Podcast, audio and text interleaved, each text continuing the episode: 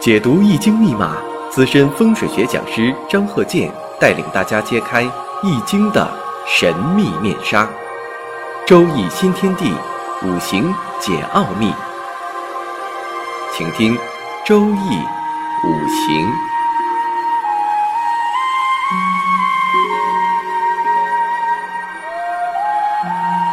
上山微电台荣誉出品。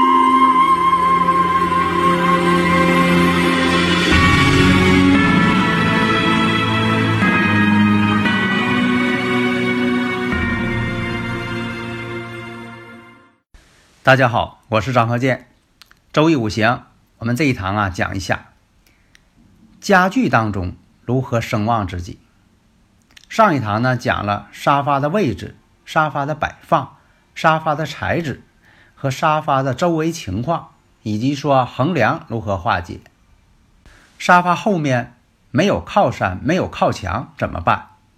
沙发如果说后边就是厕所、卫生间、下水道。后边是炉具，以及说沙发后边呢，我靠窗，靠着外墙，好不好？怎么处理？那么与沙发配套的是什么？对了，茶几，用茶几开运，开运茶几。一般这个茶几呀，你像说用这个石材的，有玻璃的。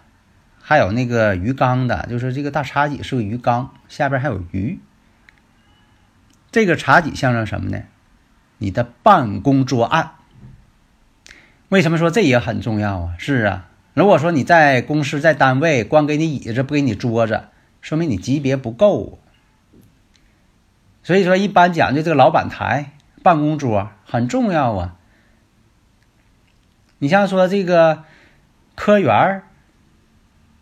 他也得有个桌子吧，你不能说的这个写字的时候放大腿上写。那么这个茶几呢，还有用金属茶几的，还有是镀金的、镀银的，那用哪一种啊？那就看你的生日时辰了。所以说呢，最基本的参考点是生日时辰，生日时辰还是生日时辰。有生日有时辰啊！你看我讲过多次了，有很多朋友吧，光给我生日不给我时辰，他把时辰就忽略了，这不行，时辰很重要。那有的朋友说我就不知道时辰呢，这个呢可以反推，根据你以往所发生的大事件反推时辰。这个时辰反推呢也是有科学根据的。呃，咱举个例子啊，你像我以前我经常讲，我说三加四。你告诉我了，哎，我肯定说等于七，这是正确的。假如说你说三加几，我忘了，但它等于七，那这个式子好算呢，七减去三不就等于四了，不就反推出来了吗？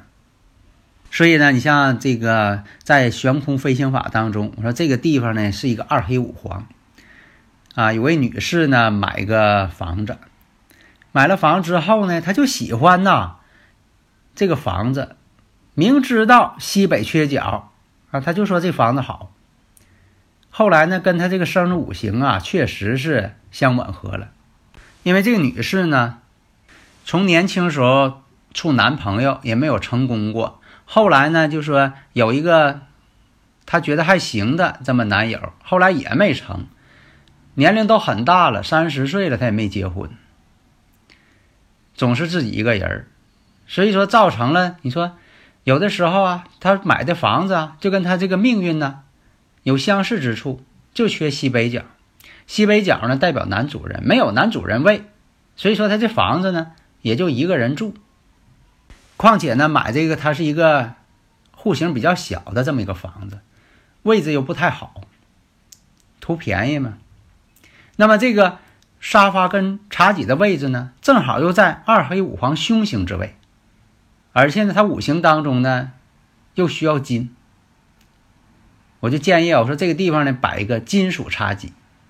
他当时听了一愣，金属茶几，我说你怎么你在考虑什么呢？他说金属茶几很贵。我说金属茶几怎么贵？你不说的黄金的茶几吗？叫金属茶几啊。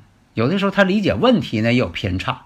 那金属茶几并不代表说的一定是黄金做的茶几呀。那么这个茶几的形状，长方形、椭圆形都有，圆形的也有，还有一些不规则的带尖角的茶几。我是建议什么呢？带尖角的茶几就不要用了，特别是锐角的不要用。这种东西呢，在五行学上叫煞，确实也不安全的，谁创造的？所以呢，再讲一下，如果这个。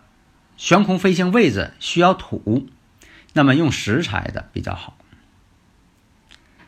你像说这个需要金属的，无论你生日五行需要金属，还这个位置，比如说二黑五黄土太重了，在悬空飞行法当中呢，也需要金属化解。那最好呢就有金属茶几。那么茶几摆在什么位置啊？通常情况下，当然了，摆在沙发的前边，这样呢，沙发代表地位。然后前边呢代表你的办公桌，所以呢茶几取决于沙发的位置，所以这个茶几呢不可能高于沙发。你要高于沙发了呢，它看着也不舒服。所以在这里呢讲究，客厅当中的沙发可以高，沙发是主，茶几呢是宾。所以说呢茶几呢稍微矮小一些可以，当然了以舒服为准。或者讲究一些呢，以鲁班尺的长度、吉祥位为准。所以啊，在这个五行当中啊，沙发呢代表山，茶几呢则代表水。那大家如果有理论问题，可以加我微信：幺三零幺九三七幺四三六。所以这个茶几的面积也不宜说的太大，你说特别大，比沙发都大，那这个呢也不太适合，喧宾夺主了，这叫。那么以什么为标准？以主人的身高为标准，那茶几怎么去衡量啊？那茶几也不可能比主人身高还要高啊，那就是不宜超过主人的膝盖为好。那有的朋友说了，那这个生日五行我不太知道，自己不会排，当然了，请专业人士。呀，有很多朋友呃找我呢，把这个生日五行排出来。作为自己的一个人生的一个衡量标准，你像说什么样人适合木质茶几？你像这个生日五行当中喜欢木的，以木为财的，以木为喜用神的。还有呢，你像说这个木是什么呢？设计、创意、创造、演出、文艺、艺术、教育、出版等等。你像这个从事一些管理工作的。金融工作的行业，那你说用这个玻璃材料的茶几，还有说的我这个像我刚才说这个茶几呀，用这个鱼缸的，它前边这个呃茶几就是鱼缸啊，鱼缸就是茶几，那这个呢必须得五行需要水，或者是你以水为财，这样呢就是说在你前边呢呃朱雀方位，你的前边就叫朱雀方位，朱雀方位见水了，山管人丁，水管财嘛。你像水呢，是清洁行业、洗涤行业、水利行业、运输行业、海运、外贸、流动行业啊，它都有水的性质，不是说的单指那个单一的水、狭义的水。你像说生日五行当中喜欢金的，你像它铜制的茶几，或者是一些金属的、电镀的。这都属于金，但它本质是金属的，你别整个电镀塑料。你像还有这个木质的，还有藤编的茶几，它也叫木。那么铺什么样的地毯？那有的朋友说了，我不想铺地毯，但是呢，有的时候为了补充这个五行啊，需要铺一块地毯。你像说这个门口铺什么地毯？以前我讲过吧，可以铺红色的地毯、绿色的地毯。还有棕黄色的地毯，关键是那个位置是什么飞星？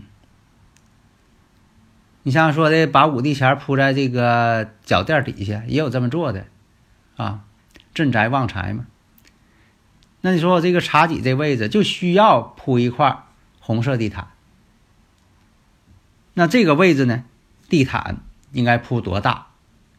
以鲁班尺的这个吉祥长度来定，那么也要要求这地毯。是什么花色的，什么图案的，什么材质的，摆放的位置、颜色，它也能够调整一个气场。你看沙发这位置，正好是碧绿封膜的位置，这种这个悬空飞行组合不太好。那你说我铺一块红色地毯，因为什么呢？碧绿封膜它都属木的，木能生火，宣泄它一下，铺一块红色地毯，增加这个家运，使夫妻呢更加和谐，避免总吵架。啊，但是这个地方必须得是这个飞行组合得合适啊，你不是说什么地方都铺个红色地毯，而且这地毯呢还能弥补啊房屋这个不规则图形。你像有的房间它不是这个方正的，它是斜的，有那种斜的房间，各墙之间都不平行，这屋就是斜的。